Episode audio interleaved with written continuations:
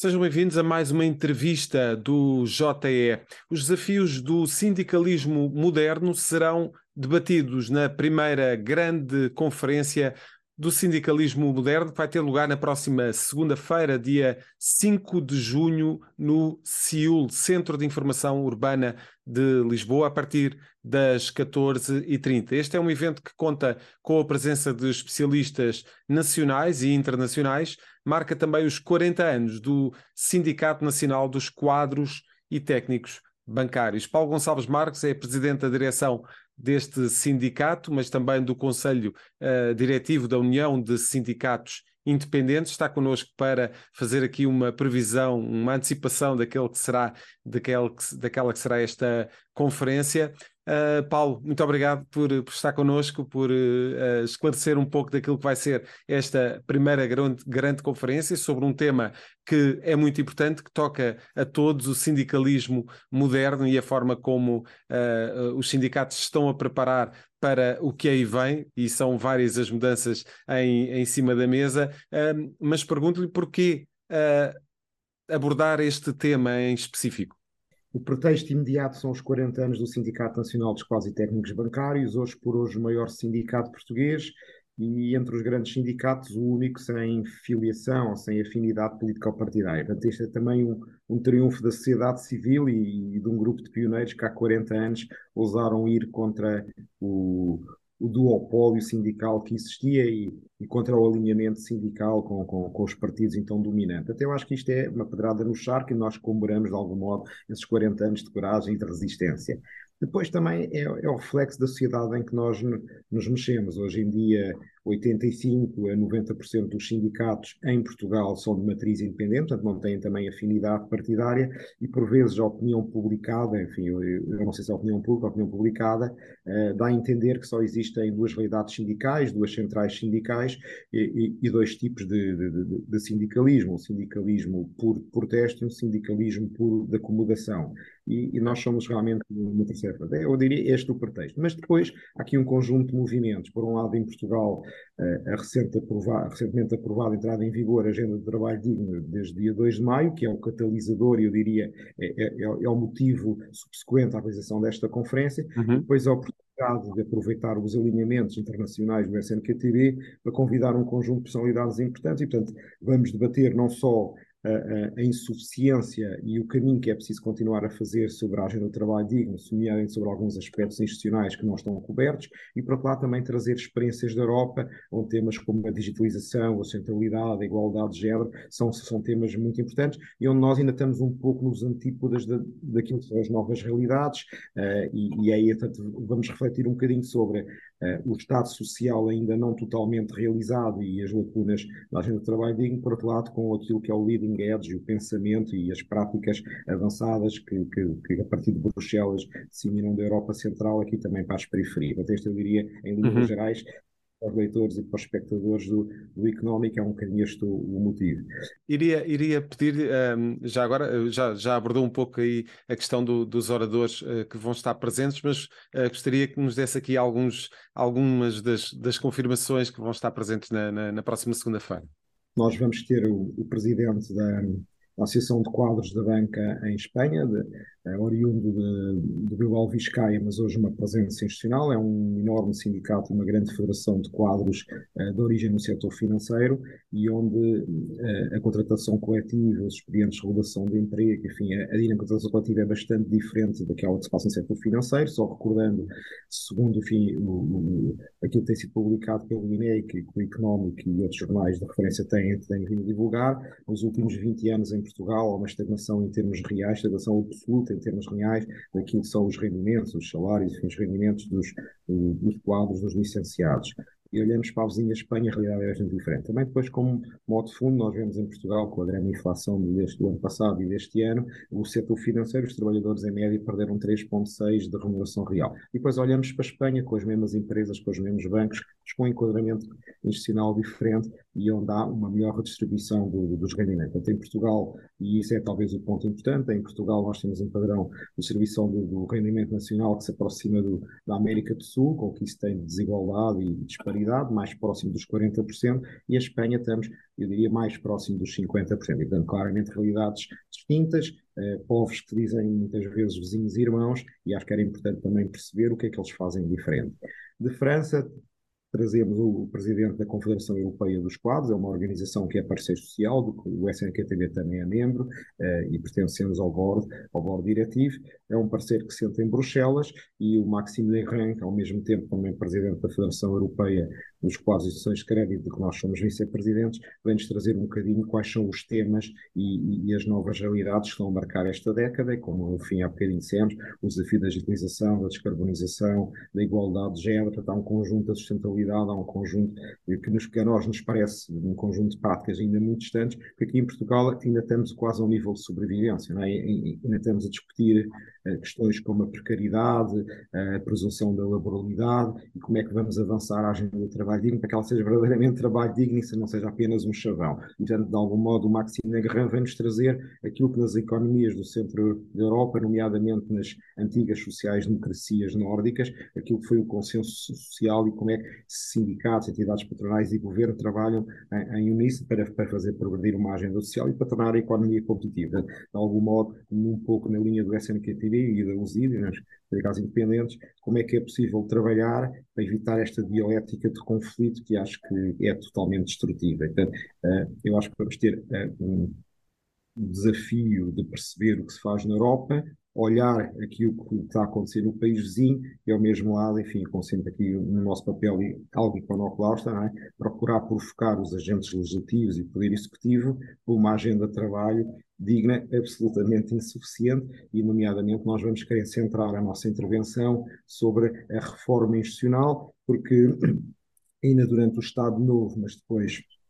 a seguir ao PREC foram constituídos um conjunto de mecanismos de resolução e prevenção de conflitos laborais, de promoção, enfim, de uma harmonia da resolução de conflitos, através da instituição de uma Direção-Geral do Emprego e das Relações de Trabalho, que, se, que devia ser um, um, fiel da balança, um ponto de equilíbrio entre, entre, entre o capital, não é? no sentido mais móvel, mais, com, maior, com maior capacidade e plasticidade de se adaptar e de se movimentar, e, por outro lado, os trabalhadores com, apesar de uma mobilidade teórica, ela na prática não existe, devido a, questões culturais, de reconhecimento de competências, questões de, de sistemas social. Até um bocadinho esta dinâmica que nós vamos uhum. procurar. E isto não tem nada a ver com a discussão dos casos do governo do dia a dia, com as tricas legislativas, nós somos diferentes. Certo. Uh, já abordou aí a agenda do, do, trabalho digno. O que eu lhe pergunto é uh, como é que será, como é que perspectiva que possa ser a aplicação desta agenda no, especificamente no setor da, da banca? Olha, nós estamos bastante otimistas porque achamos que foram dados passos muito importantes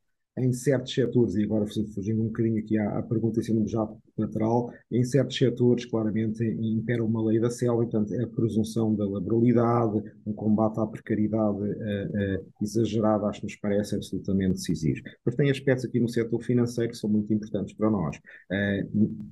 neste processo em que os centros de decisão vão passando para outras cidades europeias, não Lisboa ou Porto, é importante perceber-se que uh, as multinacionais mandam fazer, por exemplo, cortes de custos ao longo da Europa e depois nas margens, nas periferias, tipicamente estes cortes de custos são mais proporcionais, ou seja, uh, quando um grande banco europeu faz uma estruturação, isto é, um despedimento massivo lá de, de milhares de trabalhadores, a cota portuguesa normalmente é 3, 4 vezes superior àquilo que seria a cota normal num processo. Isto, claramente há menos capacidade de, de nas periferias de, de, fazer face a estes movimentos. E, portanto, acho que também é importante introduzir aqui alguma dificuldade na contratação, na sequência de um despedimento coletivo. Portanto, acho que há, aqui aspectos muito positivos e muito civilizacionais e é talvez o, o principal aspecto. Mas depois há, eu diria, há, há, há aqui uma intenção de privilegiar a contratação coletiva, introduzir novos aspectos, nomeadamente na arbitragem, isto é para nós o cerne da discussão, ou seja, uh, tão importantes, ou talvez muito mais importantes que medidas legislativas, que são bem-vindas, é claramente preciso reforçar o papel institucional dos mecanismos de, de, prevenção de conflitos laborais e de, e de promoção de, contratação coletiva, porque os países que não têm contratação coletiva, ou do que esta é, é, frágil, e Portugal ela foi severamente fragilizada na sequência da quase falência da República e da intervenção da Troika, a, fragilização da contratação coletiva, com tudo o resto igual, aproxima-nos de um padrão de distribuição de rendimentos, eu diria terceiro mundista, nos antípodas do que é na Alemanha, na Suécia, Suécia, enfim, na Irlanda e noutros países. Portanto, eu acho que a discussão é como é que agora nós, passado, enfim, uma boa parte de, de resolvendo alguns dos temas legislativos, portanto, a falta de regulamentação sobre teletrabalho, presunção de laboralidade na, nas plataformas, dificuldade ou, ou, introduzir mais dificuldade na renovação sucessiva de contratos a prazo, que não são mais, por vezes, uma forma uh, camuflada de, de, introduzir precariedade e, e baixar a capacidade dos trabalhadores de se especializarem, ganhar competências, ganhar, terem maiores rendimentos, como é que agora nós vamos usar os mecanismos já existentes, nomeadamente a Direção-Geral de Emprego e Relações de Trabalho, para torná-la verdadeiramente a desempenhar o papel, porque isto é uma tragédia portuguesa. A tragédia portuguesa, as empresas denunciam de forma massivamente os contratos coletivos, os contratos coletivos quando não há acordo, parece que só a alternativa é fazer uma greve e, e claramente há um, um, contexto, um contexto institucional que devia ser privilegiado. E, portanto, a, a Direção-Geral do Emprego devia ter uma capacidade, um magistério de influência, uma dignidade, uma gravitas, como se dizia antigamente, uh, para, para jogar um papel, que é aquilo que nós vemos fazer no centro da Europa, é aquilo que Maxime Negrã nos vem dizer também, uh, e, e, que aqui claramente parece que ou há rua ou há nada. E nós vimos uhum e dizer há um papel a desempenhar e o Estado não, não se resume a uma função legislativa. Um dos maiores desafios uh, que é colocado à banca, sobretudo no, no contexto nacional, mas também, uh, de certa forma, uh, europeu, tem a ver com um, ehm, a enorme pressão para que haja aqui uma consolidação no setor. teme que o avançar desta, desta consolidação possa levar a mais despedimentos na, na banca? Olha, isto é muito curioso porque o, o senhor governador é, enfim, desempenha um papel assaz curioso enquanto enquanto economista e, e técnico superior do Banco de Portugal, um, escreveu e, e, divulgou um conjunto de ideias importantes sobre o mercado de trabalho. Depois, enquanto ministro, aparentemente não terá implementado nenhuma. Um, está ligado, enfim, à, à venda do, do, do, novo banco à Lone Star e, portanto, é, é um processo muito escrutinado eu me abstenho de fazer comentários, mas recentemente tem feito um conjunto de afirmações e que vão, e, e que vão muito aqui na linha do, do que o Zé Carlos Lourinho está a dizer, mas ao mesmo tempo isto deixa-nos cheios de estupefação. O governador diz, bom, os bancos devem pagar mais pelos depósitos. E na semana anterior diz, há espaço para concentrar. Bom, então, quer dizer, no mercado português, onde os cinco maiores grupos bancários dominam entre 85% a 92% do mercado dos depósitos, do mercado do crédito, do mercado dos sistemas de pagamento, pois não, não admira que sejamos o segundo pior país da Europa a remunerar depósitos ou que sejamos um dos países da Europa onde as taxas de intermediação são mais altas. Enfim, isto não é preciso ser um, particularmente competente ou dotado para saber que maior concentração quer dizer menos concorrência, menor serviço aos clientes e até atrevo-me a dizer um papel social catalisador da economia menos importante. Portanto, isto deixa-nos com imensa estupefação. Sabendo que as economias de escala, enfim, estão resolvidas numa escala de 50 mil milhões de ativos, uh, incentivar a concentração, é para aumentar o poder de mercado dos operadores, nomeadamente os operadores tendem a ser estrangeiros, e quando nós temos uma sociedade enfim, bastante peculiar, onde algumas das altas instituições portuguesas apelam à concentração para que o capital estrangeiro eh, promova maiores margens de intermediação em desfavor dos agentes económicos portugueses e das famílias, eh, facilita os despedimentos, porque as concentrações é isso que vão dar. Eh, piores pior remuneração dos depósitos, margens de crédito mais altos, menos emprego, portanto isto, isto é, é bizarro. Se calhar, eventualmente, o que nós devíamos estar a olhar é, é, é para o modelo outra vez do centro da Europa, onde bancos mais pequenos, comunais, são bem-vindos e fazem um papel importante. E financiam a economia, não é? Porque uhum. grandes bancos tendem a sugar poupanças e depois a aplicá-las em, em outras geografias. Portanto, isto também nos deixa aqui alguma estupefação os níveis de rentabilidade em Portugal não são assim excepcionalmente altos no, no setor financeiro. Uh, não tem a razão os arautos mais demagogos que falam em grandes resultados. Não, os bancos têm hoje retornos de capital à volta entre os 8 e 10% estão nos níveis inferiores inferiores para, para se conseguirem uh, financiar nos mercados capitais, portanto não há assim uma situação de nenhuma exuberância. Talvez haja, um, de certeza que há um problema de redistribuição dos ganhos dos bancos, demasiado em favor dos acionistas e, e menos em favor de outros stakeholders, nomeadamente dos clientes e dos trabalhadores, mas isso não é nenhuma razão para haver concentração, bem pelo contrário, terei a dizer. Por outro lado, e já estamos uh, quase no final da, da nossa conversa,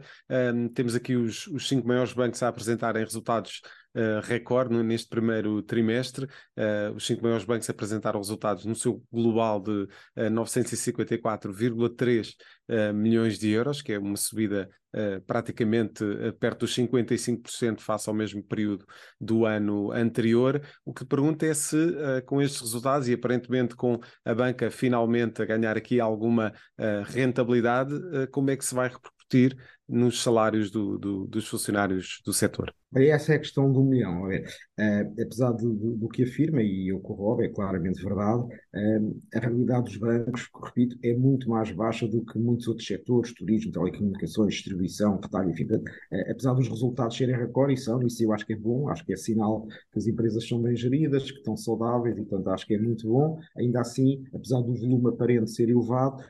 sobre o, o imenso nível de capitais próprios, não é assim uma coisa particularmente excitante. Mas já permite isto sim uh, remunerar ou começar a remunerar de forma adequada aos acionistas e também acabam-se os pretextos para não remunerar de forma adequada aos trabalhadores. Até porque tipicamente as equipas de gestão, e que são competentes e profissionais, uh, beneficiaram de aumentos de dois dígitos razoavelmente altos, na casa dos 20%, 30% nos últimos dois anos. E, portanto, agora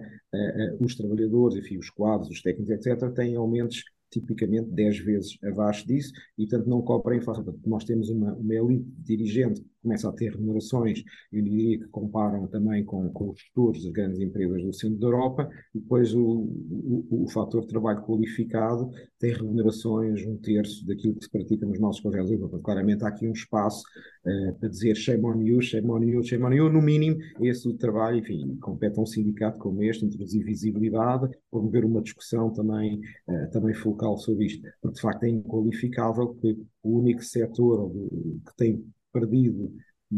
poder de compra de forma acentuada nos últimos dois anos seja o setor financeiro. Mas isso é também um apelo a que os trabalhadores do setor financeiro uh, arregassem as mangas e olhem para setores análogos, onde também têm profissões qualificadas, uh, os médicos, os engenheiros, os enfermeiros, os, os juízes, enfim, os procuradores, os professores, um conjunto de, de, de profissões de carisma e técnico também, onde têm conseguido fazer valer os seus ganhos de causa. E, portanto, falta à classe bancária uh, perder de vez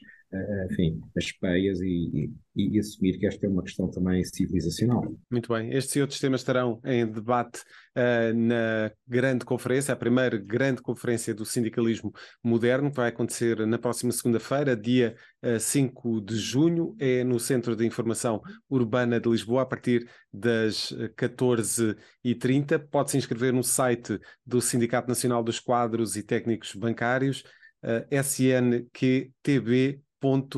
pt. Muito obrigado, Paulo Gonçalves Marques, pela presença nesta entrevista. Eh, já sabe, acompanhe este e outros conteúdos em JETV. Até à próxima.